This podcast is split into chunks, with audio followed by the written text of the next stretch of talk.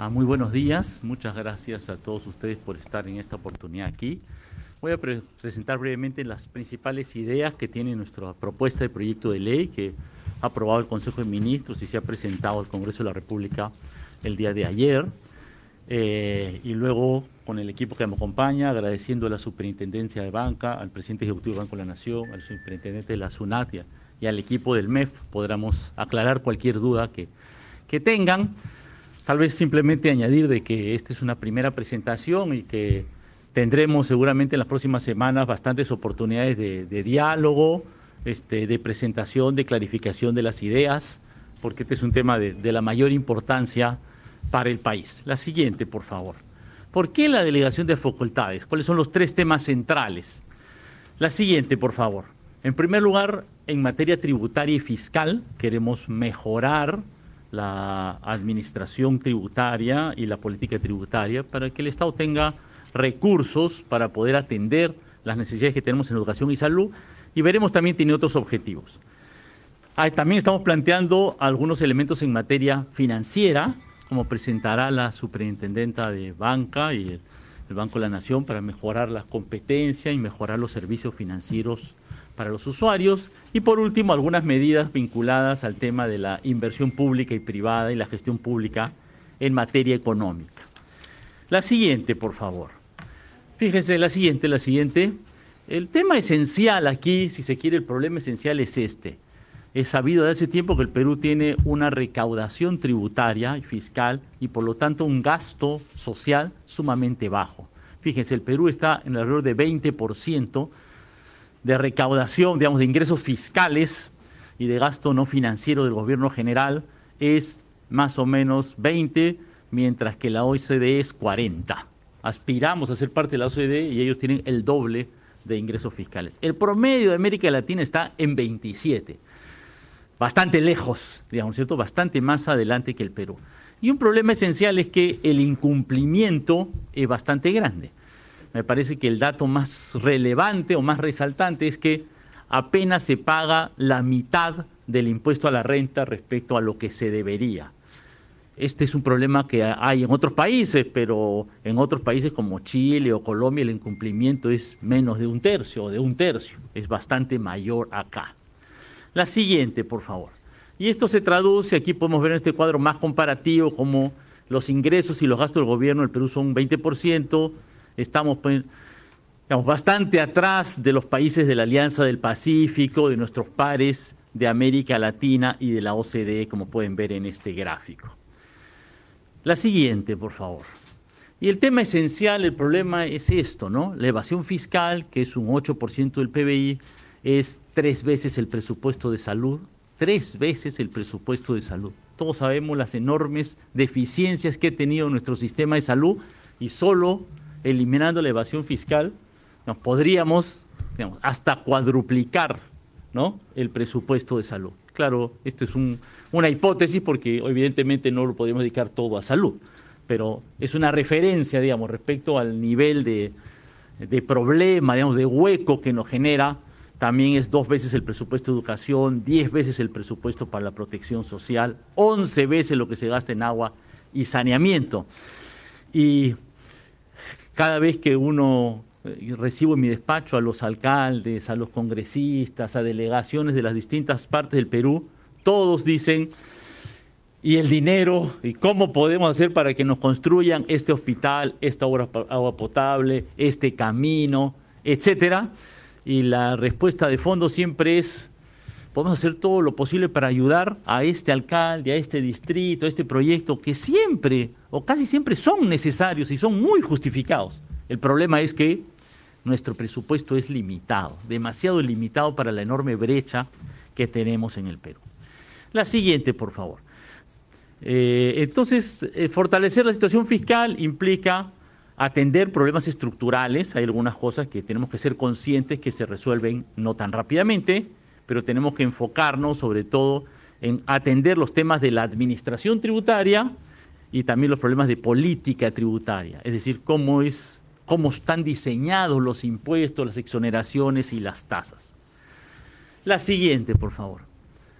Sin embargo, poniendo énfasis, como hemos puesto, en la necesidad de mejorar la recaudación para poder gastar más en educación y salud, ¿no? También hay otros temas, ¿no? Por ejemplo, el incumplimiento tributario le quita recursos al Estado, pero también hay un tema de, de cultura tributaria y de ciudadanía. Hay un tema de inequidades aquí, porque efectivamente hay, cuando hay evasión, ¿no? O cuando hay exoneraciones hay un tratamiento diferenciado y gente que tiene mejor tratamiento que otros, discriminaciones. ¿no?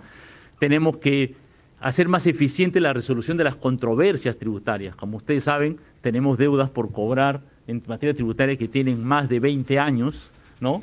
Este, algunas de las empresas que deben, ¿no? que tienen reclamaciones tributarias, tienen pendientes pues 6 mil millones de soles con más de 60 casos ¿no? en reclamación y hay que entender que la justicia tiene que tener su plazo, pero también tenemos que asegurarnos de que esto pueda mejorar para que esto sea más simple, la aplicación de los principales impuestos sea más simple y facilite la vida a los contribuyentes. También tenemos un importante objetivo ahí. La siguiente, por favor. Y un tema que nos parece a nosotros que tal vez no es el más importante en materia de recaudación, pero sí es muy importante, me parece, nos parece a nosotros para el Perú, es el tema de la corrupción. A mí personalmente me indigna que habiendo visto cómo se han pagado coimas millonarias en el Perú, ¿no? Resulta que estas empresas deducen esas coimas como si fueran costos de la empresa y gracias a eso pagan menos impuesto a la renta. Como el impuesto de renta es cerca del 30%, quiere decir que en el fondo 30% de la coima la pagamos todos los peruanos, todos los ciudadanos con peores servicios. Y eso nos parece que ya hay un grupo de trabajo de la OCDE que ha planteado algunas recomendaciones y queremos ser muy explícitos en que dentro de un paquete de medidas contra la corrupción no podemos permitir de que las coimas sean consideradas costos que se deducen para el cálculo de las obligaciones tributarias. La siguiente, por favor. Como digo, este anterior es tal vez un tema no tan esencial desde el punto de vista de la recaudación, pero yo creo que desde el punto de vista de las necesidades nacionales sí es importante. Sobre el impuesto a la renta hay algunos temas que nos parecen importantes para aumentar la progresividad, es decir, con el impuesto que quienes tienen más paguen más. Por ejemplo, un trabajador, seguramente como muchos de ustedes, como yo, pagamos tasas de impuesto a la renta, que van entre 8 y 30%. Pero una persona que ha hecho un montón de dinero en la bolsa de valores vendiendo, comprando y vendiendo acciones, paga 5%. No nos parece justo. Este es un tema que tiene su complejidad porque la movilidad del capital dificulta establecer tasas iguales entre todos, pero sí muchos países de América Latina, la mayoría ya tienen tasas a las rentas de capital, a las ganancias de capital más elevadas, ¿no? tratando de lograr un poquito más de, de justicia. Recuerden ustedes que la OCDE, esto no es exactamente comparativo, pero ya hay un acuerdo de los países más desarrollados de los países del mundo de establecer una tasa básica de 15% a las ganancias de las empresas. No es equivalente, pero nos da una referencia, me parece, de cómo grabar este tipo de cosas. ¿no? Este, hay otros elementos aquí, como el tema de las rentas presuntas, es decir, gente que tiene ganancias en el Perú, pero que son extranjeros y no es tan fácil calcular cuál es su, este, su impuesto, y aplicar también los dividendos a las personas jurídicas. La siguiente, por favor. En el impuesto a la renta también hay un tema de lo que solemos pagar nosotros, ¿no es cierto? Los contribuyentes este, de a pie, digamos, ¿no? Y también la gente que tiene rentas del exterior, ¿no? Ingresos del exterior. Y en realidad aquí lo que hemos verificado es que la gente que gana hasta 528 mil soles anuales, que es bastante dinero, se le permite deducir hasta 105 mil soles de sus ingresos para deducirlos y de eso se descuenta y no se paga impuestos.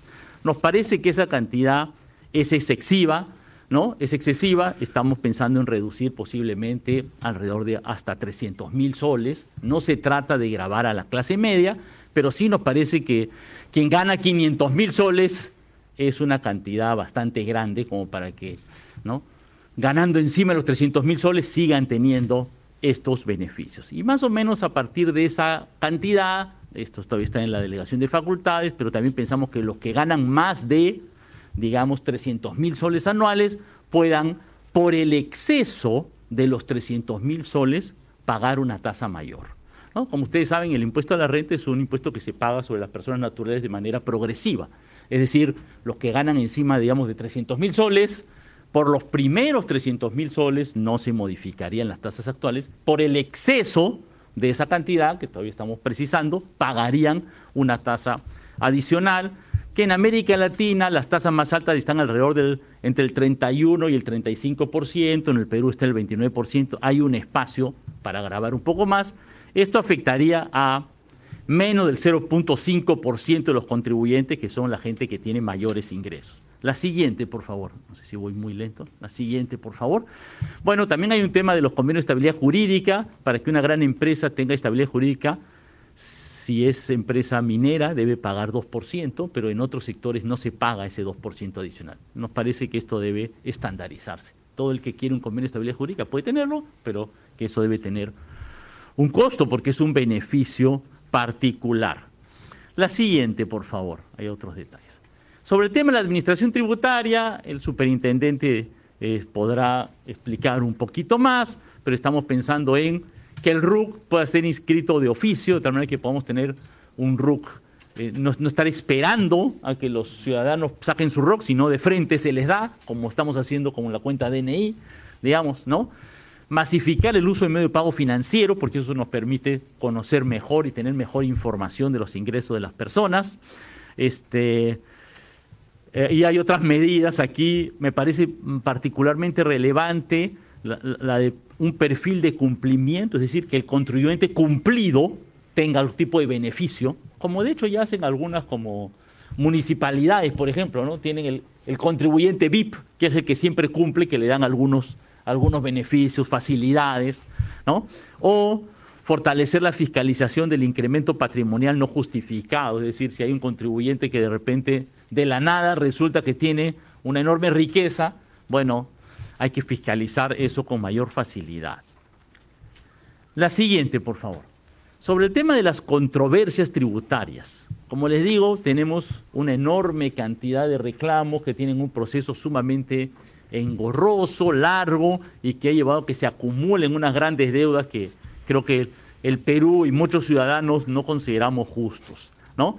Entonces, en primer lugar, se quiere mejorar la gestión los ciudadanos, las empresas tienen derecho a reclamar frente a las fiscalizaciones y las acotaciones que hace la SUNAT, es parte del derecho de las personas, eso no se puede eliminar, ¿me explico? Pero sí queremos decir, bueno, primero que si reclamas esto esté sumamente claro el reclamo y que no vayas a pues, reclamar varias veces sobre lo mismo. En segundo lugar, que los asesores fiscales tengan una responsabilidad, por lo menos un registro. ¿no? Y que los casos muy complejos, bueno, se puede establecer criterios cuando un caso es muy complejo pueda adecuarse los plazos para la resolución, porque efectivamente hay casos que son difíciles. La siguiente, por favor. Tema central para nosotros, el régimen fiscal de la minería. Hoy por hoy, el Perú tiene la ventaja de que el precio del cobre está a un precio bastante elevado, otros metales también, como el zinc, pero el cobre es como nuestro producto estrella, a 4.60, por ahí la libra es un precio bastante elevado. Eh, nuestros estudios indican que hay un margen para poder mejorar la tasa, aumentar un poco la tasa para los que tienen ganancias operativas grandes. ¿no? Tenemos ya un régimen fiscal y no estamos proponiendo crear nuevos impuestos. No se va a crear un nuevo impuesto. Simplemente la idea es que para los que ya tienen altas ganancias operativas, para los tramos de ganancias operativos más grandes, se pueda aumentar la tasa. De tal manera que una empresa minera que tiene tal vez 75, 80, 90% ¿no? de este margen operativo, ¿no? Este, ahí se le pueda poner una tasa mayor. ¿no? Este es el régimen que se estableció en 2011, ¿no? el de la regalía minera y el impuesto especial a la minería, y la idea es perfeccionarlo.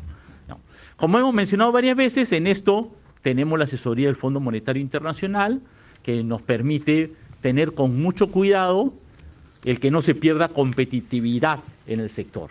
Y una de las ventajas del FMI, además de su alta capacidad técnica, digamos, el Departamento de Asuntos Fiscales del FMI es, digamos, muy reputado, ¿no? Tiene la ventaja de que ellos tienen la información de todos los países del mundo. Entonces, si se trata de comparar el régimen fiscal peruano con el chileno o con el de la República del Congo, porque la minería es una actividad pues de competitividad mundial, el Fondo Monetario Internacional nos está haciendo esa comparación. Ya esta es la segunda semana en que tenemos la misión del fondo de apoyo a este tema particular y debemos tener un reporte final el día de mañana, o el primer reporte de la misión el día de mañana, y sobre esa base vamos a calcular las medidas más precisas, ¿no es cierto?, de cuánto podemos, qué margen tenemos, ¿no? Pero sí quiero decir que hay un margen, pero somos muy conscientes de que no queremos afectar la competitividad de la minería y por eso hemos pedido una asesoría del Fondo Monetario Internacional y también el Banco Mundial nos va a estar apoyando en esto. La siguiente, por favor. Este, la siguiente. Este, hay un tema adicional de política tributaria municipal. Pensamos que los impuestos deben, perdón, los municipios deben fortalecerse. Y entonces, bueno, hay algunas cosas de justicia, como si te roban tu carro, entonces no debes pagar el impuesto al vehículo, digamos, nos parece algo bastante este, razonable, pero puede haber tasas progresivas. El que tiene un carro que vale, no sé, 200 mil dólares o 150 mil dólares, yo veo unos carros en la calle que la verdad me, no sé, me pican el ojo y me hincan el, hígado, digamos, ¿no? Este, bueno, podrían pagar un poquito más, ¿no? Y los tractocamiones, por un tema de legislación, no están incluidos y pensamos que deben incluirse un tema de justicia. Y hay un tema con el impuesto a las embarcaciones de recreo, más comúnmente a los yates, ¿no? que en realidad este, hay un régimen de admisión temporal que les permita, que les permite eludir el impuesto, cosa que no nos parece adecuada, ¿no? El que tiene un yate nos parece que es alguien que puede aportar al Perú, al Perú. La siguiente, por favor, este, este es un tema de mucha importancia que tiene que ver con las pequeñas y microempresas. Lamentablemente hemos terminado teniendo un, un sistema sumamente complejo con cuatro regímenes distintos que pueden coexistir y que las empresas pueden optar entre unos u otros. Creo que hay un gran consenso en el Perú de que esto tiene que mejorarse. Y la idea es tener un régimen simplificado este, eh, este, para los que tienen menos ingresos, y tal vez el superintendente pueda explicar un poco mejor, los nuevos métodos informáticos nos van a permitir de que para ellos incluso la SUNAT les pueda prehacer su declaración de tal manera que simplemente con el registro que, que estamos teniendo electrónico de de la facturación, eso ya va a permitir que se les haga una contabilidad muy sencilla, ¿no? Para las microempresas y entonces que tengamos un régimen simplificado, más fácil y que luego el régimen sea progresivo de tal manera que no haya este, puntos críticos que las empresas no quieren pasar y que lleva a una subdivisión de las empresas que no es buena para el desarrollo económico. La siguiente, por favor. Este, la siguiente, esto ya lo expliqué. Hay, aunque el objetivo de la medida en general tiende a, buscar un poco más de recaudación, sí pensamos que hay temas en los cuales incentivos tributarios pueden ser justificados. Hay dos sectores que nosotros pensamos desde el MEF y que estamos impulsando con las mesas ejecutivas que tienen mucho potencial y son lo que podríamos llamar en el Perú industrias nacientes, actividades que todavía están comenzando y que podrían este, potenciarse mucho más. Por ejemplo, el sector acuícola, el Perú exporta más o menos 200 millones de dólares al año, mientras que Ecuador exporta 4 mil. ¿no? Tenemos un potencial, han tenido unas medidas de promoción tributaria anteriormente, pero a fines del año pasado con el cambio del régimen del sector agrario se les eliminó y nosotros pensamos que puede ser razonable poder mejorar, restablecer algunos de estos beneficios por un plazo determinado. ¿No? Sí hay que tener mucho cuidado en que cuando se establecen incentivos tributarios como este, esto no puede ser indefinido, sino que es en un tiempo hasta que el sector despegue. La siguiente, por favor. Un tema adicional tal vez ya estoy llegando al último de la parte tributaria, es el tema de la economía digital. ¿no? Aquí hay que aclarar que en el caso del IGB no se está añadiendo tasa ni se está incorporando nuevos sectores al IGB. El IGB se mantiene, por decirlo así, en su concepción básica inalterado. El problema que tenemos es que cuando tenemos un servicio de streaming de televisión como el que muchos tenemos, ellos, según la ley, deberían pagar IGB. Solo que no tenemos cómo cobrarles el IGB porque quien emite la señal está en el exterior y no tenemos cómo cobrarles el IGB. Varios países de América Latina, Argentina, Uruguay, Chile, Colombia y México, ya han establecido mecanismos de recaudación. Es simplemente decir, ellos están obligados a pagar el IGB, pero hoy no tenemos cómo cobrarles el IGB. Entonces vamos a establecer un mecanismo para que paguen el IGB como corresponde, como todos los demás servicios. Y eso nos implica también ir entrando a modernizarnos, modernizarnos frente a una economía digital del futuro que requiere también repensar nuestros mecanismos tributarios. ¿ok? Entonces, este no se está incluyendo un nuevo sector al IGB, ellos ya están obligados al IGB. No se está cambiando la tasa, simplemente se está planteando cómo vamos a aplicar esto que ya es ley en el Perú, ¿no? Y que lamentablemente digamos, nunca, nos, nunca el Perú se había puesto a pensar en, este, en la importancia de este tipo de servicios y en cómo cobrarles. Entonces ahora ya es momento de, de pasar en este momento a la acción. Finalmente, la siguiente, por favor, insistir en esto. ¿no? El compromiso del gobierno es que esto vaya a cerrar las brechas sociales. Consideramos que hay una enorme desigualdad en el Perú, hay derechos básicos que no se están cumpliendo adecuadamente, educación, salud, agua y saneamiento, conectividad, la mejora de la productividad de los sectores agrarios.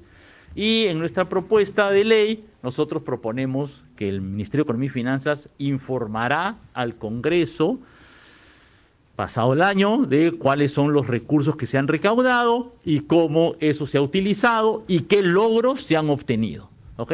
Nuestro objetivo aquí muy claro es ser muy transparentes en los recursos logrados, pero también en los objetivos obtenidos. No se trata simplemente de tener el dinero por tenerlo, sino de efectivamente avanzar en, el brecha, en las brechas, en cerrar las brechas sociales y nosotros informaremos al Congreso, en nuestra propuesta informaremos al Congreso de los avances logrados. Déjeme pasar brevemente por los siguientes temas. Yo sé que el tema es un poco amplio. En materia financiera, la siguiente eh, el tema que voy a presentar tiene que ver con el fortalecimiento del Banco de la Nación. El tema aquí es ver esto dentro de un enfoque de inclusión financiera. Se trata de hacer llegar los servicios financieros a más peruanos, no de competir deslealmente con los, las entidades de microfinanzas que ya tienen un desempeño interesante, pero sí pensamos que hay muchas posibilidades de que el Banco Nación mejore y apoye en la inclusión financiera. La siguiente, por favor. Y un tema esencial aquí que queremos aclarar es, ¿y con qué recursos se va a hacer? Con las propias utilidades del Banco de la Nación. El Tesoro Público no va a poner recursos. En este caso, ¿no? el banco tiene que capitalizar sus propias utilidades y a partir de eso, respetando las, las reglas este, de prudencia bancaria que siempre establece la superintendencia y que siempre corresponde respetar, el Banco de la Nación podrá ir ¿no? En el, en el marco de sus posibilidades, mejorando sus acciones y si queremos fortalecer su gobernanza para de tal manera que pueda tener un funcionamiento institucional sumamente sólido. Eh, la siguiente voy a dejarla para que la, superintendente va a explicar este tema sobre cómo se puede mejorar la regulación y supervisión del sistema financiero. Pasemos entonces a la siguiente sobre algunas materias de reactivación económica, esencialmente en temas de inversión. ¿no?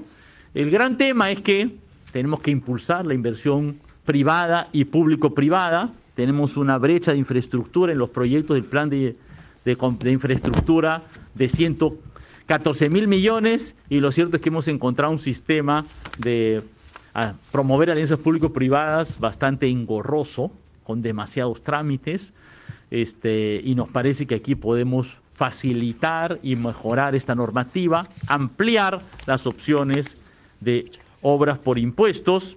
La siguiente, por favor. Este, el mecanismo de obras por impuestos nos parece bien importante, pero pensamos que se puede ampliar para incluir lo que se llaman inversiones de optimización o ampliación.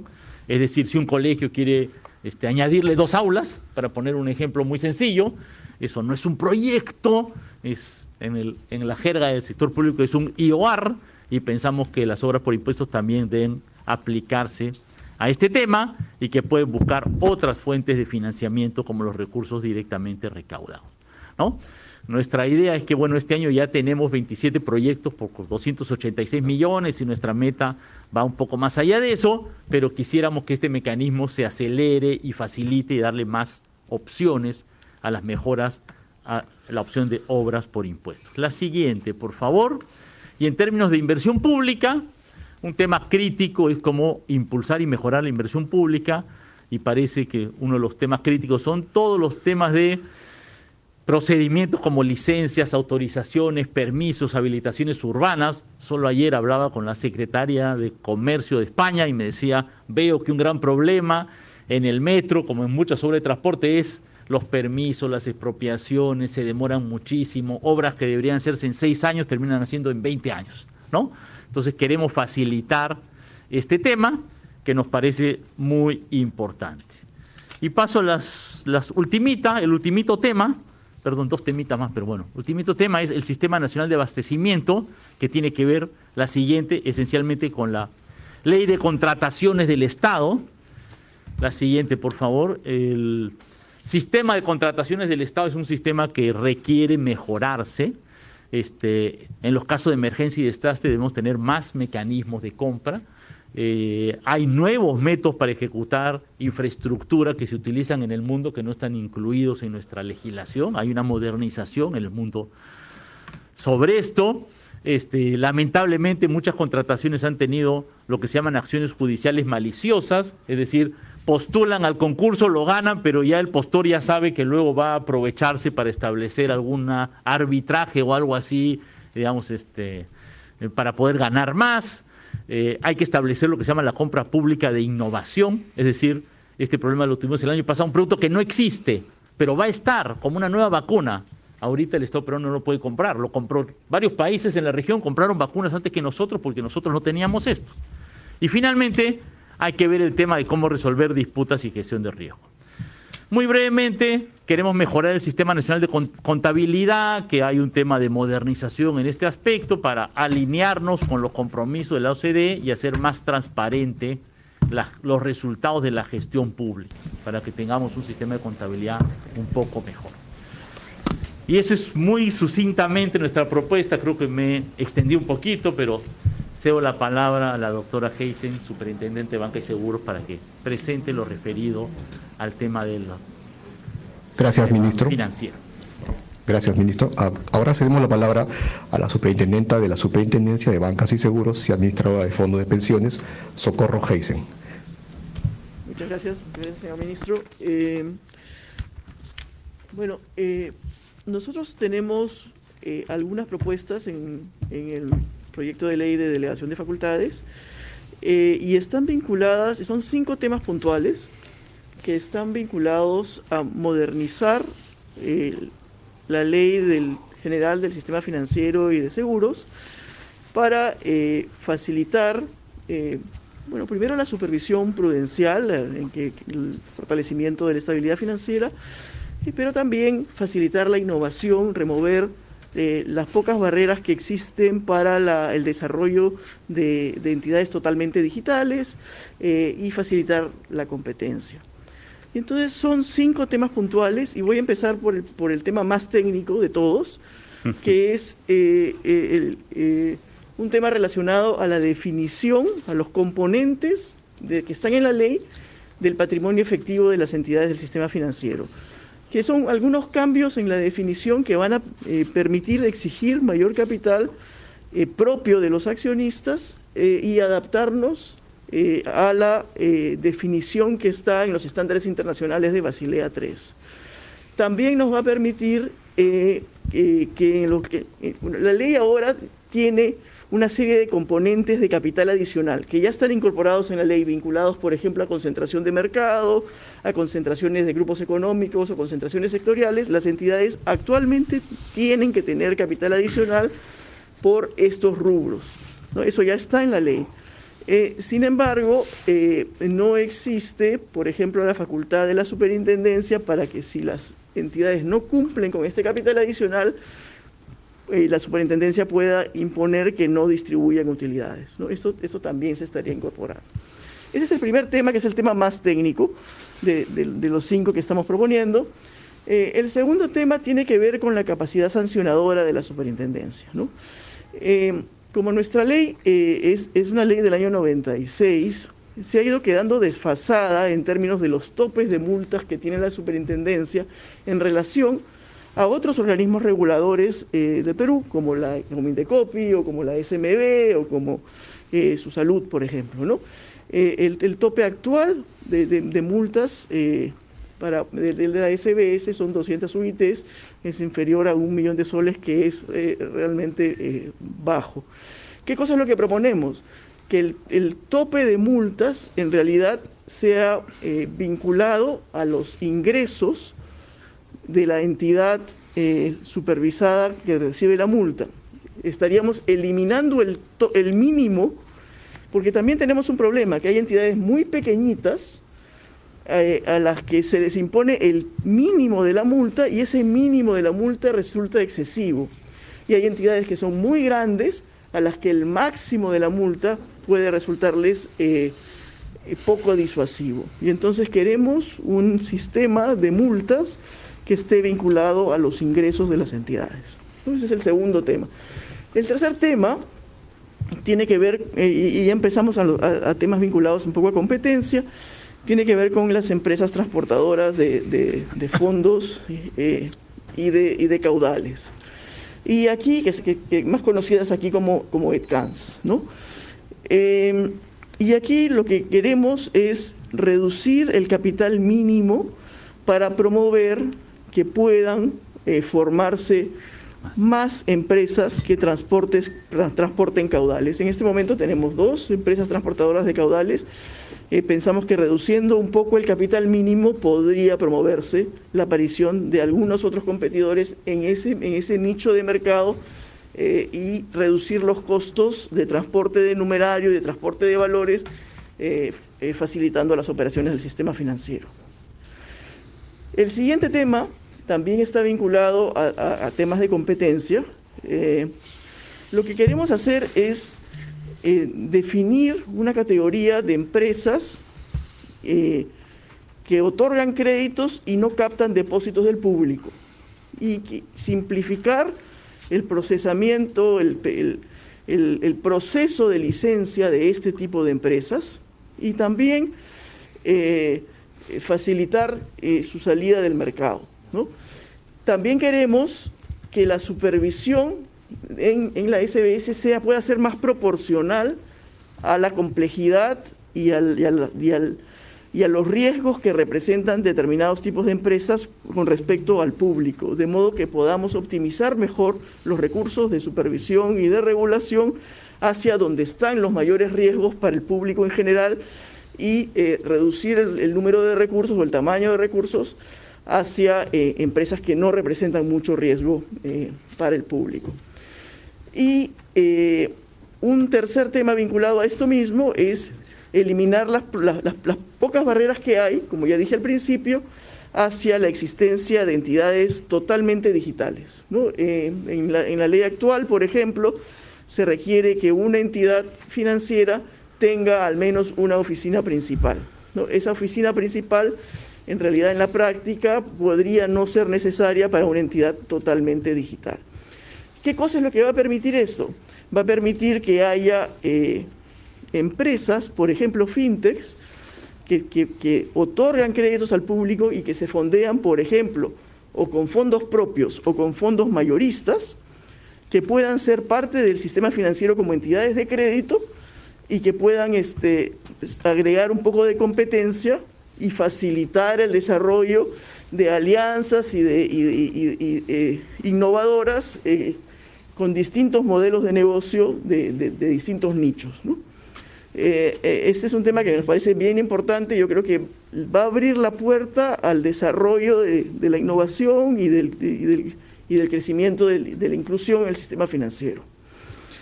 Y el, el, último tema también está vinculado al anterior, tiene que ver con eh, eliminar el requerimiento de eh, difundir y publicar una serie de cosas eh, en el peruano. o en medios, algunos medios escritos cuando se pueden hacer por medios digitales y eso también es facilitar el desarrollo de entidades que son totalmente digitales y reducir costos. Esos son, esos son los cinco temas que nosotros estamos planteando. muchas gracias. Gracias, Superintendenta. Ahora cedemos la palabra al Superintendente de la Superintendencia Nacional de Aduanas y Administración Tributaria, Luis Enrique Vera. Muchas gracias. Eh, la SUNAT, lo primero que tengo que decir es que la SUNAT se encuentra preparada con la finalidad de operativizar todas las propuestas que eh, ha señalado el Ministerio de Economía y Finanzas. En segundo lugar, lo que debo indicar es que los sistemas tributarios de los países se adecúan y cambian constantemente como consecuencia de los cambios que también operan en la operatividad propia de los negocios, de forma tal que intentan cubrir, grabar esos espacios que, que se van evidenciando. Y esto adquiere más importancia en esta fecha en la que estamos saliendo de una crisis post-pandemia. En ese sentido, nosotros vemos necesaria esta delegación de facultades con la finalidad de adecuar el sistema tributario y lograr mayores niveles de recaudación. Queremos que las medidas expuestas por el MEF apuntan a asegurar una tributación justa y simple. Intentamos también, mediante este mecanismo, utilizar el avance que ha tenido la administración tributaria en cuanto a información que permita brindar mejores servicios a los ciudadanos. Bien señaló el ministro en su exposición que hoy estamos ya en la posibilidad de proponer la declaración jurada a los contribuyentes, lo que va a reducir de manera importante los costos de cumplimiento en los que estos incurren. Y esto es gracias a el trabajo que empezó la administración hace algunos años, que nos han permitido que hoy el 94% de la economía que controlamos ya eh, esté digitalizada mediante el comprobante de pago electrónico. Estas medidas consideramos complementan adecuadamente la estrategia que ha emprendido la SUNAT con la finalidad de elevar los recursos públicos en beneficio de cubrir las brechas que eh, todos conocemos. Eh, la recaudación de este año, por ejemplo, eh, está llegando alrededor de 133 mil millones, una mejora de 40 mil millones respecto al año pasado en que la presión tributaria se ubicó en su punto más bajo de 13% como presión. Este año debemos estar cerrando en 15.3% de presión aproximadamente, pero aún ese incremento no resulta suficiente para atender adecuadamente las necesidades que el país requiere. Dentro de los temas que el ministro abordó, eh, digamos, eh, voy a tocar algunos porque eventualmente algunos otros van a poder eh, ser expuestos como consecuencia de las consultas que usted nos hagan. Tenemos el tema de la inscripción de oficio. Este, em, esta propuesta tiene que ver con combatir un poco a la informalidad, porque vamos a utilizar mecanismos más eficientes para detectar a aquellos contribuyentes que ejercen actividad económica y que eventualmente no están registrados ante la Administración Tributaria. Entonces va a facilitar la posibilidad de que la Administración los inscriba y eventualmente empiece a controlar. Eh, también hemos hablado del perfil del contribuyente. El perfil del contribuyente en buena medida significa que con la información con la que disponemos podemos clasificar a los contribuyentes entre el más cumplidor al menos cumplidor. Y vamos a intentar em, alertar o alentar un cumplimiento tributario brindando mayores facilidades a aquellos que tienen un perfil de cumplimiento mejor. Eh, hay también el tema de sujetos sin capacidad operativa. Y en el día a día nos encontramos que, por ejemplo, emiten facturas contribuyentes que no tienen ningún respaldo a su operación, no tienen nada, son cascarón, y emiten facturas de manera muy libre. Y en esa tarea la Administración tiene que ir y combatir factura por factura. Esta propuesta busca regular esta parte de forma tal que eliminemos estos mecanismos de evasión y elusión que hoy operan en nuestro país. Em, hablaron también de la economía digital.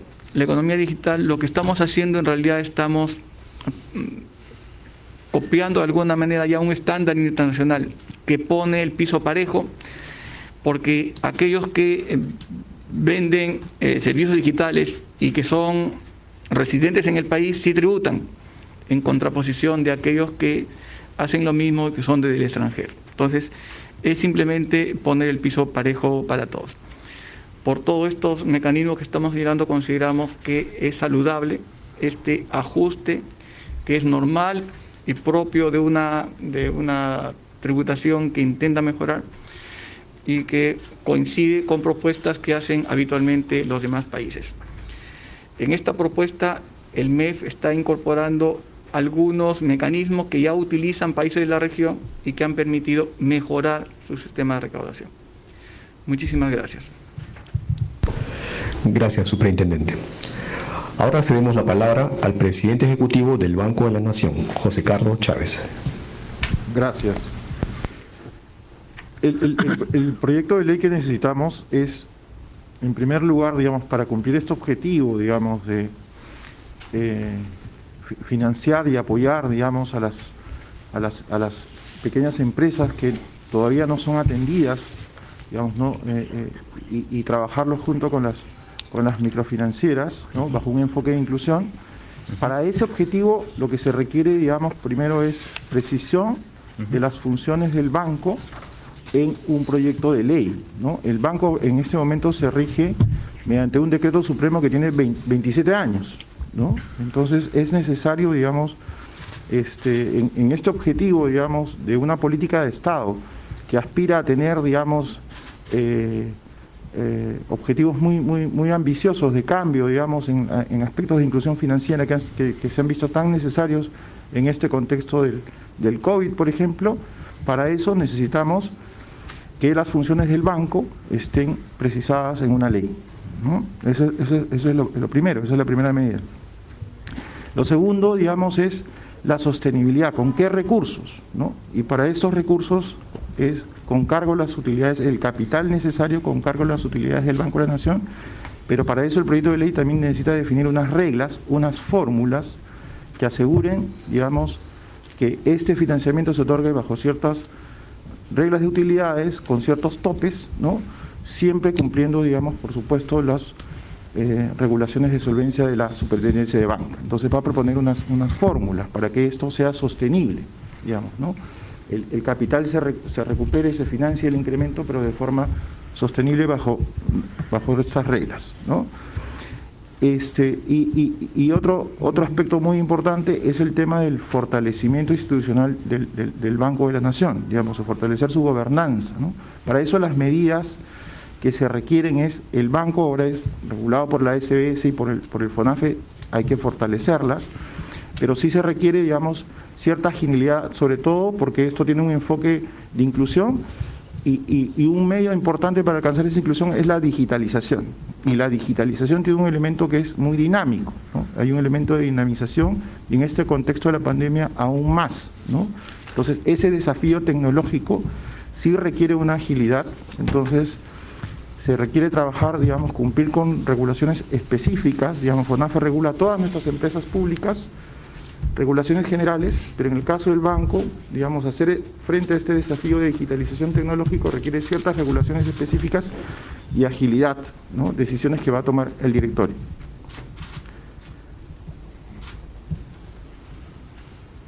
Gracias. Gracias, presidente ejecutivo del Banco de la Nación. Y gracias por las exposiciones. Ahora iniciamos la ronda de preguntas.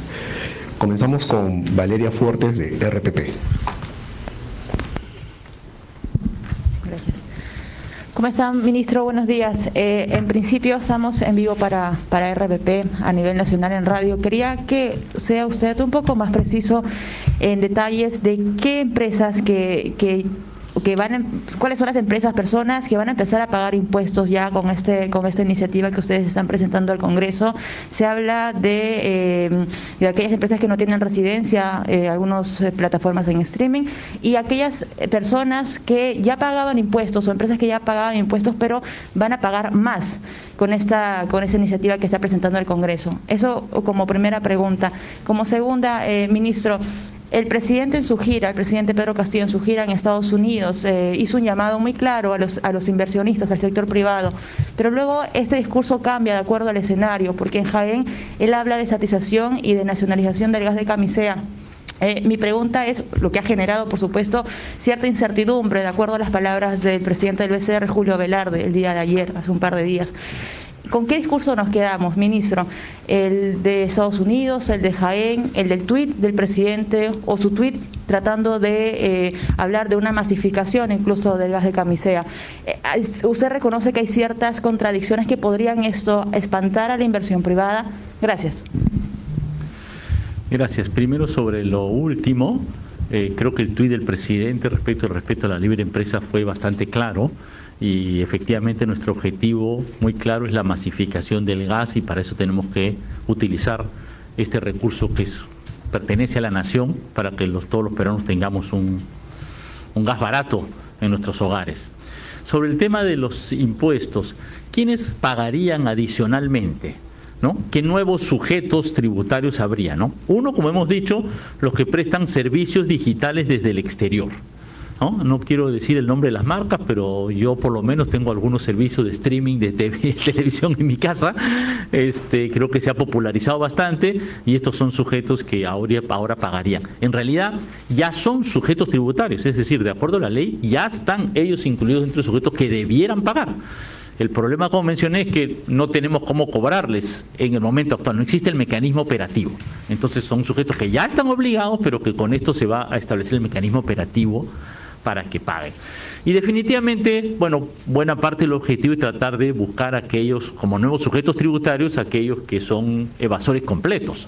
¿no? Por eso el superintendente ha mencionado varios mecanismos para tratar de identificar a las personas que ya están teniendo la actividad económica pero que están totalmente fuera, que no pagan nada, para que la propia SUNAT, digamos, de oficio, les ponga un RUC y los comience a fiscalizar, por ejemplo.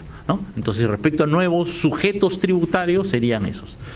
Recalcaría que no hay nuevos impuestos, o sea, no se está estableciendo ningún impuesto nuevo.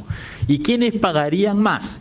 Bueno, el grupo del 0,5% de personas naturales, es decir, las personas que ganan, digamos, de 300 mil soles para arriba, posiblemente como un tope, digamos, ¿no es cierto?, que se les pagaría una tasa adicional por el exceso, ¿Me explico? ¿No? Solo por el extra sobre esa cantidad. Eh, y bueno, definitivamente, bueno, las empresas evasoras o las entidades evasoras pagarían más y también, como hemos dicho, en el caso del impuesto a la minería, este, siempre y cuando tengan ganancias operativas algas, altas, pagarían más. Las empresas mineras que están en un rubro, en un metal, digamos, ¿no es cierto?, que no tienen ganancias operativas muy altas, ellas no les afectaría, solo se va a afectar a aquellas que tienen ganancias operativas, digamos, bastante grandes, ¿no? Eso sería esencialmente. A continuación, Lourdes Paucar de Canal N. Eh, buenos días, buenos días ministro, buenos días superintendentes. Eh, bueno, mis preguntas también iban más o menos por ahí. Eh, eh, usted mencionó justo en su presentación que habían detectado unas empresas que estaban deduciendo el dinero que habían utilizado de las coimas. Quería que nos precisara exacta, o que habían utilizado para el pago de coimas. Quería que nos precisara exactamente quiénes, qué, qué empresas son estas. También, eh, efectivamente, ha mencionado que no, no hay forma de, de, cómo, de cómo poder cobrar a las empresas streaming. Quería saber si es que por lo menos tienen ningún plan, en qué marco estaría, eh, más allá de, de, las facultades y si es que han estimado cuánto. ¿Sí? Sí, se han estimado, si logran darles las facultades, eh, ha dicho eh, que llegaríamos nosotros al 27%, pero esto en, millones de soles, ¿cuánto sería?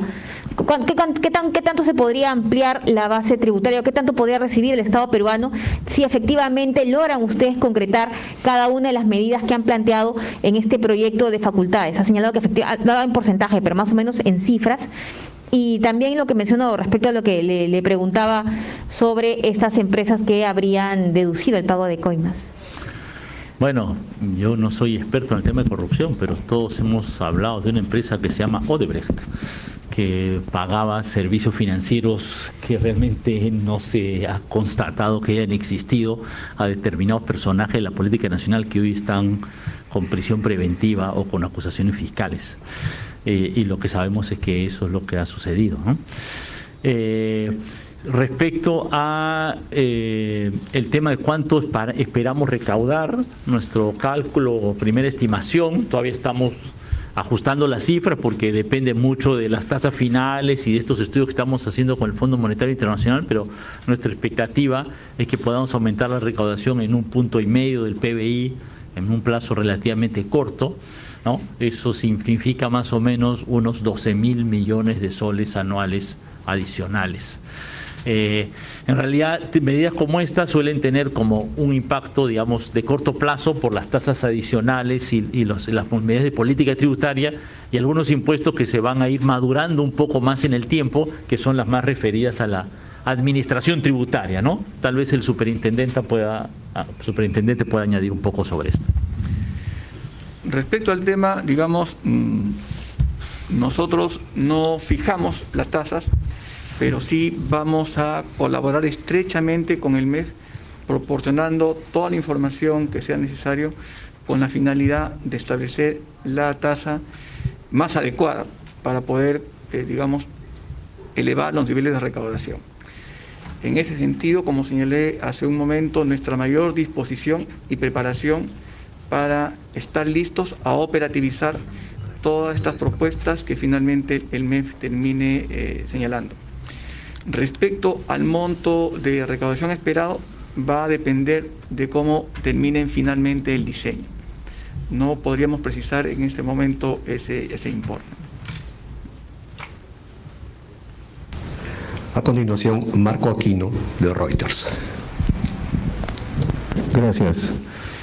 Eh, ministro, eh, ¿podría darnos unos alcances de cuánto aumentaría la, regalía minera, el impuesto minero, el gravamen minero, así como la base imponible ¿no? de la utilidad operativa de las, mineras? ¿Y qué va a pasar también con los contratos de esta, estabilidad tributaria en el sector minero? ¿Cuál, ¿Cuál serían los cambios? Y una precisión con respecto a lo que dijo último, entendí que usted dijo que iba a subir eh, con la reforma tributaria este, la recaudación en 1,5% del PIB. Quería saber si, si de esto cuánto vendría de los ingresos de los ingresos respecto al, a los cambios tributarios en, el, en este tema del perfeccionamiento del régimen fiscal minero. Gracias. Sí, gracias. Como, he mencionado, las tasas específicas este, y cambios en el régimen fiscal minero es algo que estamos ahorita terminando de trabajar con el Fondo Monetario Internacional, cuya moción termina el día de mañana. Eh, entonces todavía no tenemos una definición específica de las tasas, incluso no sé si vieron el cuadro, hay una hay como 20 tramos, me parece, o 15 tramos de tasas según la ganancia operativa y probablemente este, o digamos, lo que estamos pensando es que con los tramos de, en la tramo de ganancia operativa más baja no habrían las modificaciones, ¿no? Solamente para los tramos de ganancia operativa más alta. Pero todavía no tenemos una definición de las tasas específicas que estamos cambiando. Eso es parte del pedido de, delegación, eh, de delegación de facultades. Eh, no sé si. Ah, los contratos de estabilidad tributaria. Bueno, los contratos de estabilidad tributaria son contratos que deben respetarse y por lo tanto quienes tienen esos contratos de estabilidad tributaria, bueno, recibirán los beneficios que, corresponden, ¿no? Este, si en algunos casos, digamos, se puede tener una situación de renegociación, ¿no es cierto?, de conversación con la empresa para que ellos adecúen en parte su, su aporte tributario, pero ese es un tema digamos, respecto al aumento este, de tasas o los cambios en política tributaria, el convenio de estabilidad tributaria tiene que respetarse y por lo tanto los que tienen el convenio de estabilidad tributaria este, no se verán afectados por los cambios establecidos, digamos, ¿no? Es lo que, es, es lo que establecen los convenios de estabilidad tributaria, ¿no? Tienen que ser respetados. A continuación la pregunta de César Gallegos de Panamericana TV. Buenos días, ministro, a todos los presentes. Eh, quería hacerle la siguiente consulta, ministro, solo para precisar, usted hablaba de que las personas naturales que ganen por encima de los 300 mil soles anuales, eh, digamos, van a eh, pagar más impuestos.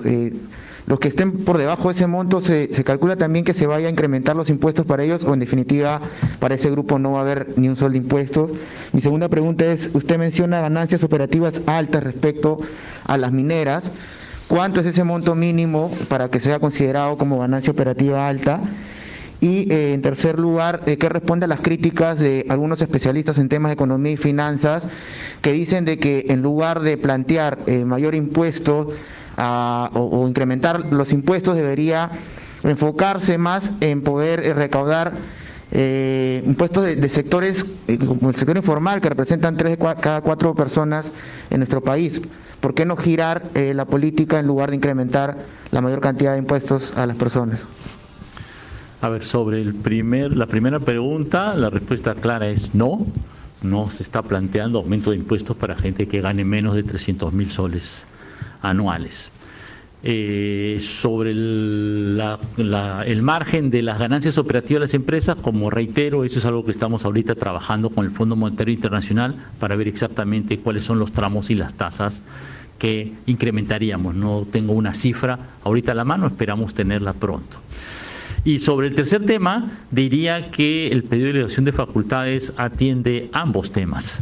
¿no? Por un lado, efectivamente, este, busca un mayor aporte de quienes ganan más, de quienes tienen muy altos ingresos o muy altas ganancias, pero por otro lado, el paquete de medidas propuestas también incluye una importante política en materia de simplificación tributaria. Eh, particularmente creo que la idea que tenemos de poder asignar directamente el RUC a los que no están este, contribuyendo, está totalmente fuera del sistema, y de hacer una hacerles una predeclaración de impuestos a partir del registro de su facturación electrónica, eh, son dos de diversas medidas que apuntan a ampliar la base tributaria, por un lado, por el lado de la fiscalización, porque efectivamente eh, tiene que haber una fiscalización de gente que está totalmente fuera del sistema, y por otro lado, por el lado de simplificar una de las barreras que tenemos o que hay para que alguna gente no tribute o se mantenga la informalidad es el costo del trámite, ¿no? Llevar la contabilidad, llevar el registro, hacer la declaración. Si todo eso este, como está programado, la SUNAT lo, lo, hace automáticamente y te llega a tu correo electrónico, a tu buzón, una predeclaración ya hecha, donde están todas las facturas que tú mismo, que la misma pequeña empresa ha registrado, tanto de ventas como de compras, y a partir de eso te calcula el pago, entonces eso simplificará muchísimo eh, a los contribuyentes la posibilidad de pagar y creo que eso va a eh, eliminar una barrera o un costo administrativo importante y de esa manera creo que va a permitir eh, ampliar mucho la formalización en materia tributaria. A continuación, la pregunta de Eduardo Mesa de Latina TV. ¿Qué tal? Muy buenos días. Yo quería eh, preguntarle, en principio, eh, por el tema de la evasión y la ilusión, ¿cómo van, ¿qué mecanismos, si pudiera detallar, precisos, además de los que ya he mencionado, se van a utilizar para mejorar ese aspecto? Lo otro es el tema de eh, los litigios en los cuales hay algunas empresas que, como han señalado, tienen deudas tributarias bastante grandes, de más de 20 años. ¿Cómo se va a mejorar eso? Eh, teniendo en cuenta que muchas de, de esos litigios están en el Poder Judicial. Y lo otro, eh, si bien ha señalado que no va a haber impuesto a personas que ganen menos de 300 mil soles, que tengan ingresos menos de 300 mil soles al año, quería saber si va a haber en algún eh, aumento en algún tipo de transacción, tipo alquileres, ventas, para personas, digamos, con ingresos bajos que se pudieran ver afectadas. Gracias. A, ver, a ver, lo primero que mencionaste sobre la evasión y ilusión, ¿no? Creo que hemos presentado y el superintendente también ha resaltado varios mecanismos para combatir la evasión y ilusión que están en la, en la, en la propuesta mencionada. Tal vez podríamos añadir de que hoy en el mundo hay mayores convenios, muchos mayores convenios de intercambio de información tributaria, lo cual nos permite este, obtener información de otros países y esa información cruzarla con nuestra propia base de datos y de esa manera también este, reducir las posibilidades de evasión y elusión. Como ya mencioné, para los informales, el tema, y el superintendente ha hablado, ¿no? El tema del RUC este, que se asigna de oficio, el tema de que, bueno, eh, este, tipo de empresas que en realidad son solo de fachada y emiten este, una serie de facturas este, pero cuando en realidad no tienen ninguna, ningún personal, ningún local, ni, pagan electricidad ni nada, son mecanismos que permiten ayudar también a reducir el tema de la evasión. Eh, y bueno, la SUNAD ya está trabajando en esto, aprovechando las nuevas tecnologías de información para tratar de enfrentar los temas de, evasión y ilusión. ¿no? Eh, la segunda pregunta. Ah, los procesos con las empresas, los procesos con las, empresas. Sí, efectivamente aquí hay temas de legislación, digamos, e, e, e, evitar, este, aclarar, que los litigios a las reclamaciones estén más precisas, establecer que los asesores tributarios estén registrados, eh, queremos este, ver si los casos complejos se pueden tomar medidas para que estos puedan atenderse más rápidamente.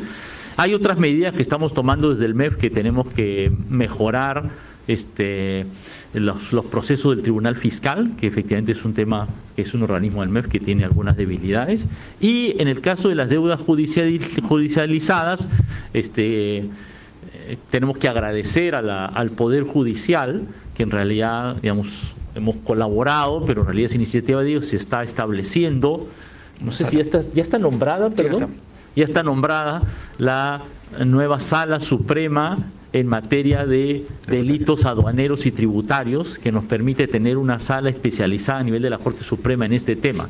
Esto es bien importante porque este es un tema que efectivamente es bastante especializado, no es tan fácil conocer todos los temas de, las formas de cálculo y, eso también nos facilita tener una sala que va a estar atendiendo específicamente a nivel de la Corte Suprema estos temas. Entonces ahí tenemos un avance ya en ese sentido que hemos trabajado.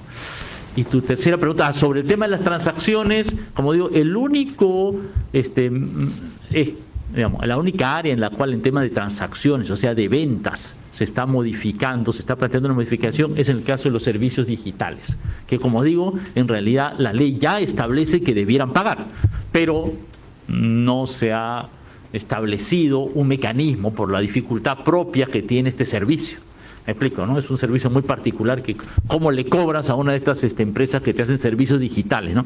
Entonces eso es lo que se está estableciendo, un, se está buscando un mecanismo especial que como menciono ya varios países vecinos y en el mundo también ya se están planteando cómo cobrar impuestos a este sector. A continuación, la pregunta de Paola Villar de Bloomberg. Mm. Eh, buenos días, ministro. Primero quería preguntarle, antes de, llegar al gobierno, un tema que mencionaban era que no se estaba contemplando bajo ningún sentido la posibilidad de elevar las tasas de impuesto a la renta eh, en la propuesta ¿no? de gobierno. Y sí quería preguntarle qué ha cambiado ahora para que se plantee que se pueda elevar este un, monto al menos de impuesto a la renta para ciertos sectores de la población.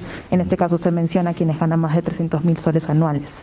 Eh, otro tema que tiene que ver con el Banco de la Nación, en la exposición de motivos se menciona que eh, el Banco de la Nación podría aliarse o hasta adquirir, digamos, como microfinancieras o fintech, eh, posiblemente para potenciar, entiendo, como la infraestructura o los recursos humanos del Banco de la Nación. en este caso, están planteando que efectivamente, si se aprueban las facultades legislativas, eh, ¿con qué objetivo se buscaría que el Banco de la Nación logre esas alianzas o se plantearía incluso adquirir microfinancieras para potenciar como los recursos humanos del, banco y apuntar a dar estos créditos que quieren dar a MIPES, ¿no? otros sectores de la población? Y lo último que le quería preguntar es si se tiene ya pensado un tipo de mecanismo para poder hacer estos cobros a las apps digitales, porque muchas de estas, como no están domiciliadas, pues finalmente eh, utilizan aquí otros mecanismos para hacer los cobros a sus clientes, sean empresas locales, pasarelas de pago. ¿Se ha pensado algún mecanismo para poder hacer estos cobros, eh, ya que SUNAT, entiendo, hace tiempo estaba pensando en, empezar a hacer esta, esta tributación? Eso es, gracias.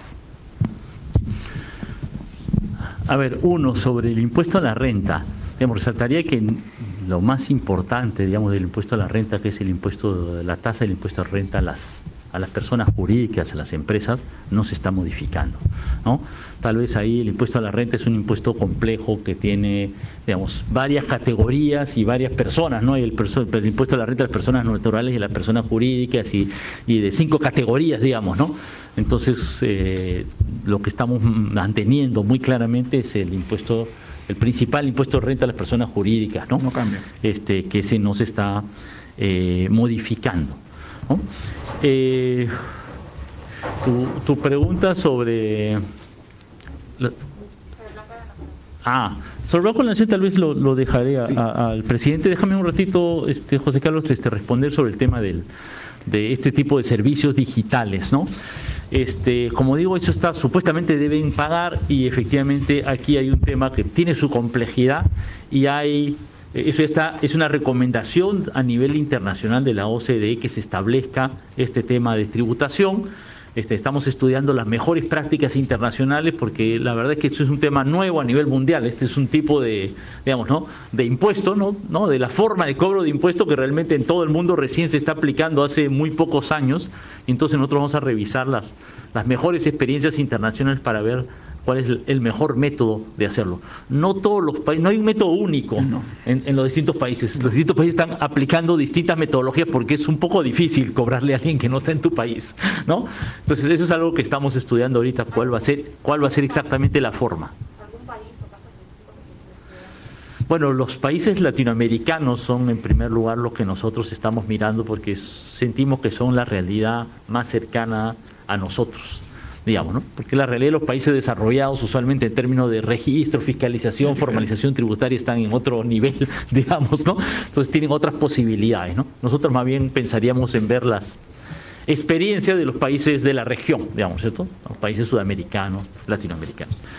Dejaría la palabra al, presidente de sobre la, la, Nación para que resuelva. Sobre la pregunta sobre las alianzas que está contenida en la exposición de motivos, eso es porque la tarea de inclusión financiera no es, es una tarea global, digamos, ¿no? O sea, en el mundo, digamos, países por ejemplo, como México, Brasil, India, digamos, que tienen poblaciones que son difíciles de incluir como las nuestras, están generando soluciones, digamos, este, para poder, digamos, este, incluirlas, digamos, ¿no? Entonces, tienen ya algunos eh, volúmenes importantes de personas atendidas que no eran incluidas y gracias a esas soluciones están pudiendo ser incluidas. Entonces, eso está, está pensado, digamos, en que vamos a necesitar ese apoyo, esas alianzas este, con, con, esas fintechs eh, globales, ¿no? O sea, digamos, solo con soluciones locales no vamos a poder, digamos, eso no.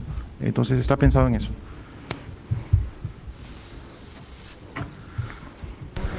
A continuación, la pregunta de Jessica Lara de Exitosa. ¿Qué tal, ministro? Buen día. Autoridades presentes también, buen día. Mi consulta va con respecto al tema de que con este pedido de facultades en el tema de reforma tributaria, también se ha pensado en tal vez aumentar el sueldo mínimo, porque recordemos que fue una de las promesas de la campaña.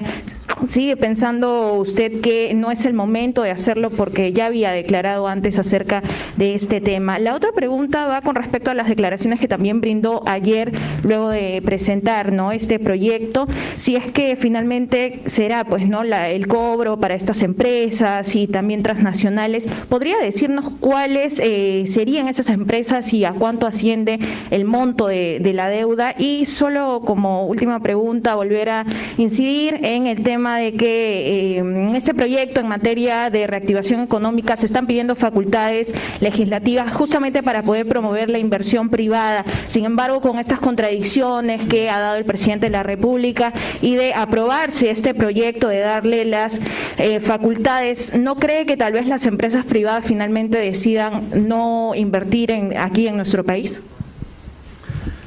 Eh, gracias por la pregunta sobre el tema salarial y laboral. Estamos este, preparando algunas medidas, básicamente de incentivo a la contratación de trabajadores y en algunos casos de apoyo económico a los trabajadores.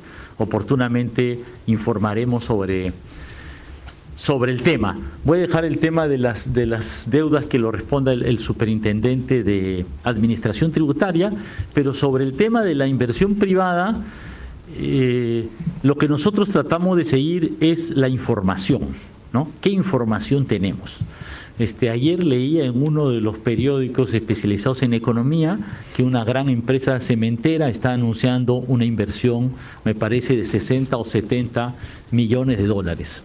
Eh, hace pocas semanas estuvimos conocimiento de que Newmont está iniciando una inversión de 2.100 millones de dólares en un nuevo proyecto minero que es el de Yanacocha Sulfuros. Y honestamente tenemos este, información, digamos, continuamente recibo a distintas empresas en mi despacho y yo veo que de distinto tipo, este, que todas ellas están avanzando con nuevos este, anuncios de inversión.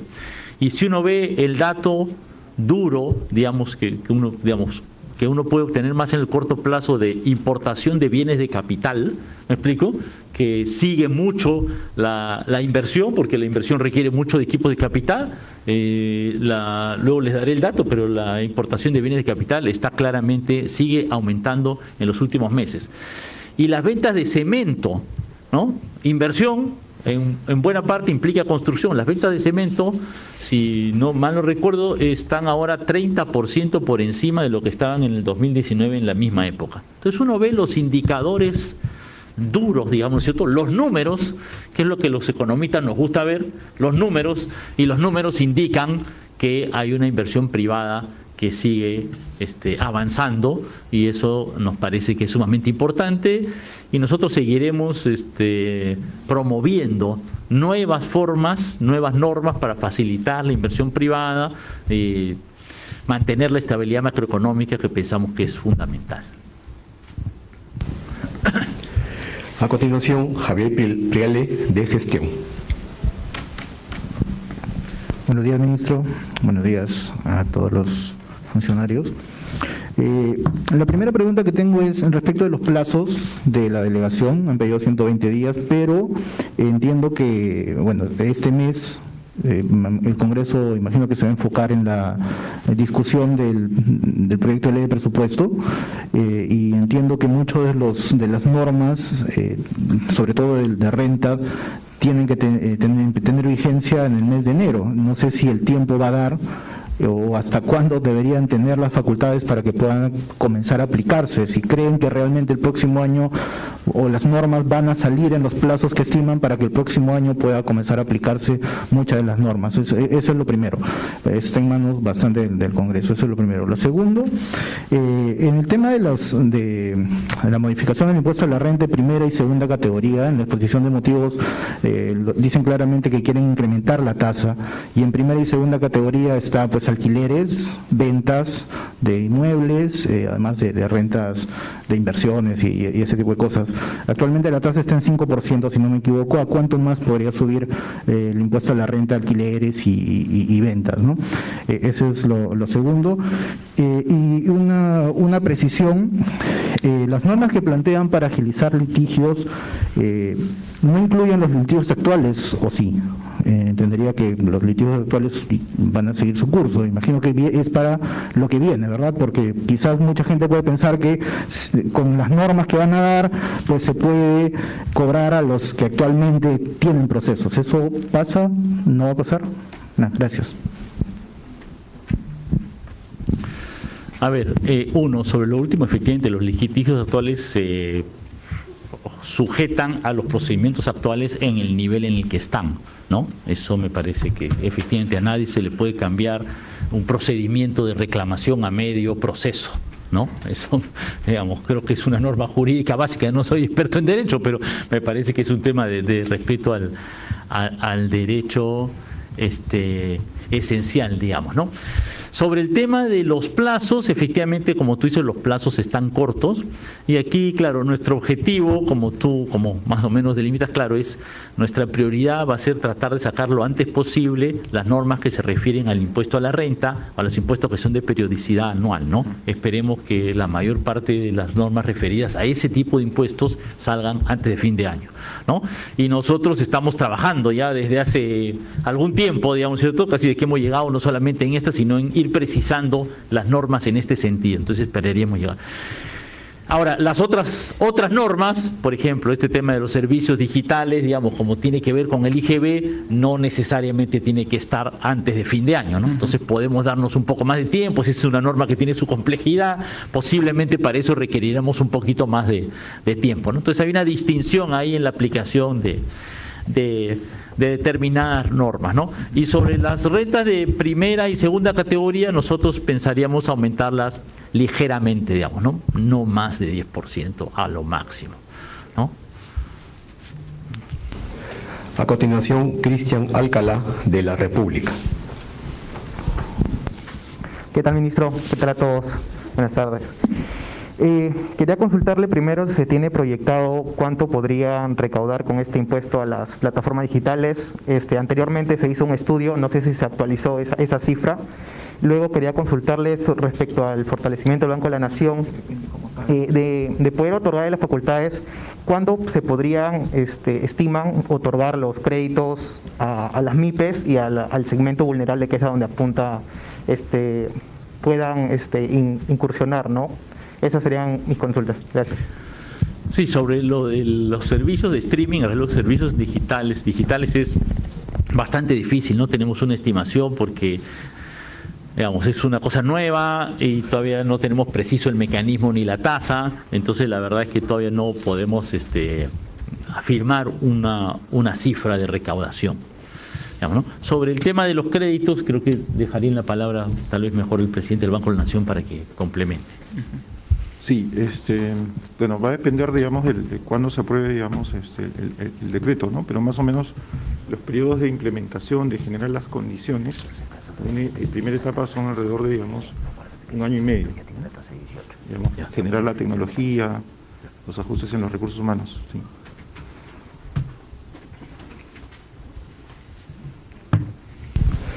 A continuación, la pregunta de Sofía Gallegos, de TV Perú.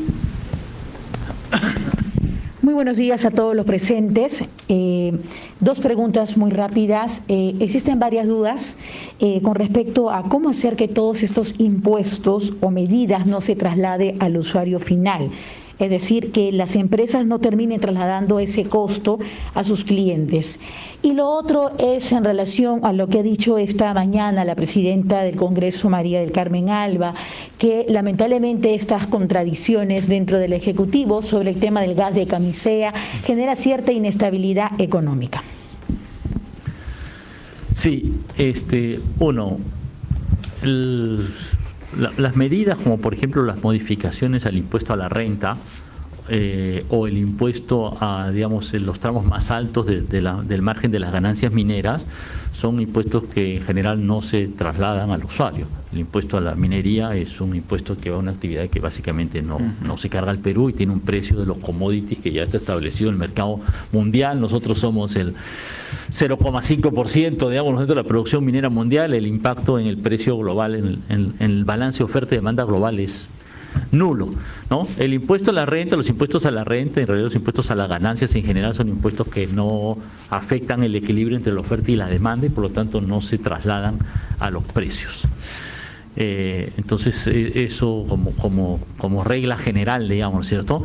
Eh, en el caso de la evasión y elusión, en realidad ahí estamos como cobrando lo justo y en realidad combatir la evasión y elusión también tiene un efecto que implica una una mejor competencia, ¿no? Cuando varios este, empresas compiten en el mismo mercado, pero unos pagan impuestos y otros no pagan impuestos, en realidad hay una distorsión de la competencia, ¿no? que no es lo más sano para la, para la economía, ¿no?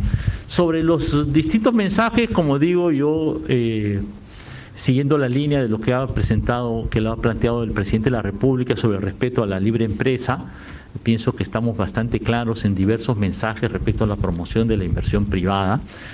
Y entiendo que a veces las este, interpretaciones o las palabras que algún momento puedan decirse puedan generar distintas interpretaciones, pero yo creo que ya eso se ha eh, establecido suficientemente varias veces como para que la línea del gobierno quede meridianamente clara en cuanto al respeto a la libre empresa y a la, inversión privada y a la propiedad privada.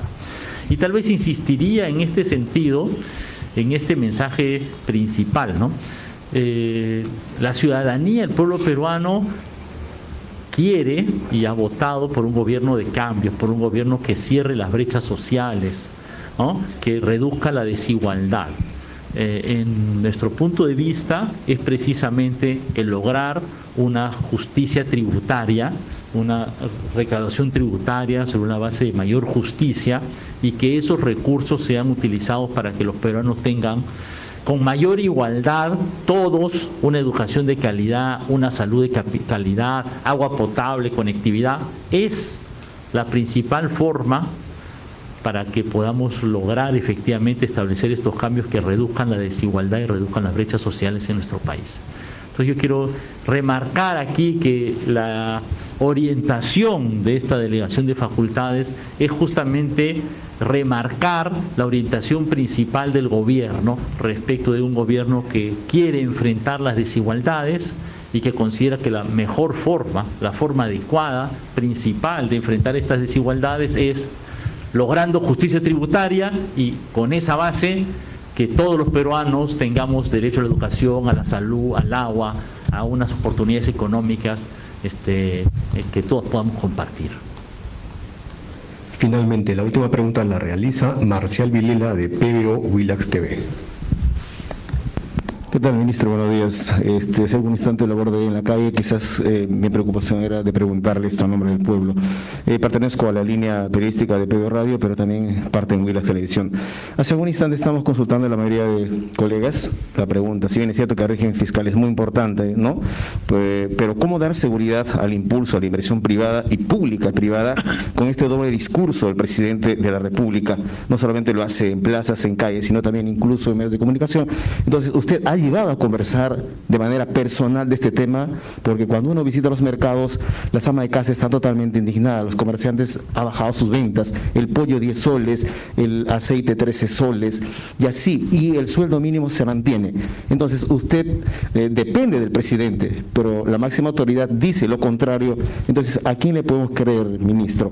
Y, y otra pregunta muy importante también, ¿hasta cuándo van a hacer la entrega de bonos de 750 soles, 350 soles, y hoy anuncian de 70 soles. Para muchos políticos están hablando que se trataría de un populismo, pero poco se está hablando de plazas, por ejemplo, de puestos de trabajo laborales, que es lo más importante que el peruano necesita, pero también eh, cuál va a ser el crecimiento del Perú en estos próximos meses. ¿Va a haber crecimiento o no va a haber? ¿Y qué está haciendo su sector para frenar este clima de total eh, incertidumbre y además diría yo inflación que está viviendo los peruanos que el gobierno lo pasa desapercibido? Gracias, ministro.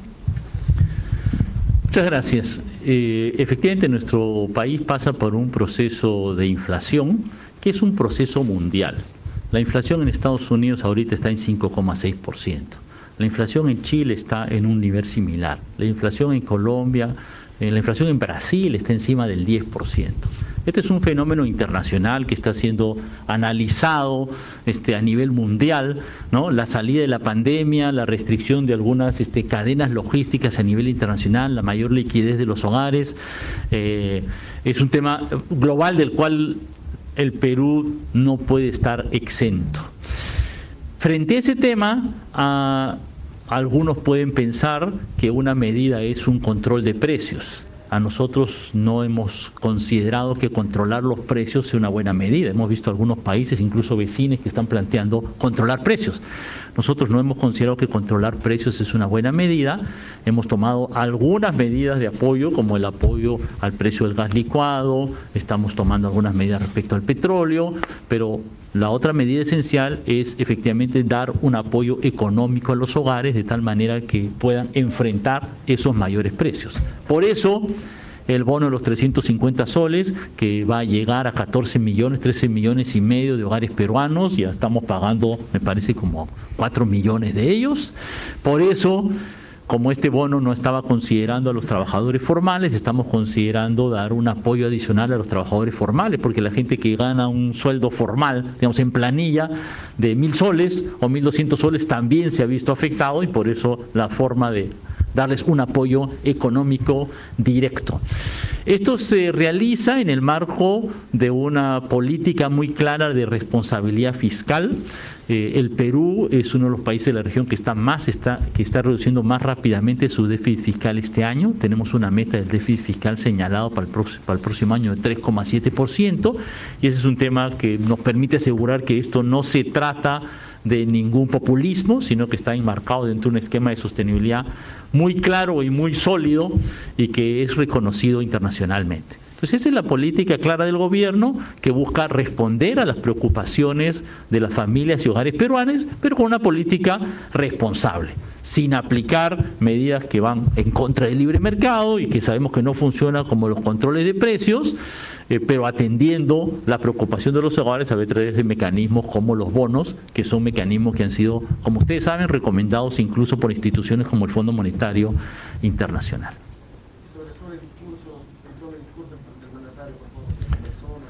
Yo he conversado, digamos, continuamente, digamos, ¿no es cierto? Converso con cierta frecuencia con el presidente de la República y, como digo, he visto su mensaje reiterando el respaldo a la libre empresa y a que en el tema del gas nuestro objetivo principal es la masificación del gas y en esa línea creo que está el gobierno muy claramente comprometido. Gracias por sus respuestas. Y para culminar la, la, conferencia de prensa, invito al ministro Pedro Franque a brindarnos unas palabras finales. Ah, muchas gracias. En primer lugar, agradecer a la superintendente de banca, Socorro Geisen, muy particularmente, al presidente del Banco de la Nación, al superintendente de la SUNAT, a los viceministros que me han acompañado y a todos los medios de prensa acá presentes. Reiterar de que esta es una primera presentación, que nosotros tenemos la total disposición y estaremos en las próximas semanas este, dialogando con la ciudadanía, con las distintas organizaciones, expertos, con el Congreso de la República, con las distintas comisiones, bancadas, representaciones para explicar y en el diálogo uno presenta las ideas y también escucha. ¿No? no se trata de un diálogo unilateral, ni de una, sino de una exposición, ni una imposición, se trata de buscar un consenso nacional. Yo he insistido varias veces que yo creo que la concertación nacional es el camino y pienso que sabemos que el tema tributario es un tema delicado, ¿no? que suele este, no ser fácil, ¿no es cierto? Y suele generar en algunos casos resistencias, porque siempre eh, habrá gente que podrá sentirse afectada, pero sí pensamos que esta es una necesidad nacional. Eh, la sensación, el deseo de la ciudadanía yo creo que muy generalizado y también expresado en la, en la votación que eligió este gobierno, es enfrentar las enormes desigualdades y las enormes brechas sociales que tiene nuestro país. Estamos en la tercera década del segundo, del tercer milenio y todavía tenemos en el Perú una enorme cantidad de la población que no tiene agua potable, cuyos hijos no tienen conectividad para poder aprender en casa durante la pandemia que se enfrentan a un sistema de salud que tiene enormes deficiencias y que la gente tiene que recurrir a digamos, lo indecible para poder tratar de protegerse a sí mismo y a sus seres queridos y tenemos que insistir en que esta situación no puede continuar. El Perú necesita tener una mayor inversión en su gente, en la educación, en la salud, en el agua potable, en mejorar la productividad agropecuaria y eso requiere recursos que sean conseguidos responsablemente dentro de un marco de responsabilidad fiscal con justicia tributaria, de tal manera que se combata la evasión, la ilusión y que podamos recaudar los impuestos de los que han logrado, tienen ganancias bastante grandes, que han logrado tener ingresos bastante grandes en el marco de una solidaridad nacional que los peruanos necesitamos. Eso es nuestra orientación principal y estamos haciendo un trabajo técnico con el apoyo del Fondo Monetario Internacional en cooperación con las distintas entidades del sector economía y finanza, respetando las autonomías, ¿no es cierto?, que a cada uno corresponda y eh, estamos seguros que en las próximas semanas, a través de un diálogo, como le digo, muy abierto, que esperamos sea muy fructífero con los distintos este, niveles de la opinión pública y el Congreso de la República podemos llevar adelante esta necesidad que tiene nuestro país para poder adecuarnos a, este reclamo ciudadano de poder cerrar las brechas sociales en nuestro país. Muchas gracias y nuevamente agradecerles a todos ustedes y en particular a quienes me acompañan en la mesa por su participación. Ya estaremos conversando seguramente con, sobre más detalles, respondiendo más inquietudes o dialogando más en las próximas semanas. Muchas gracias. Gracias, ministro. Damos por concluida la conferencia de prensa. Agradecemos a las señoras y señores periodistas.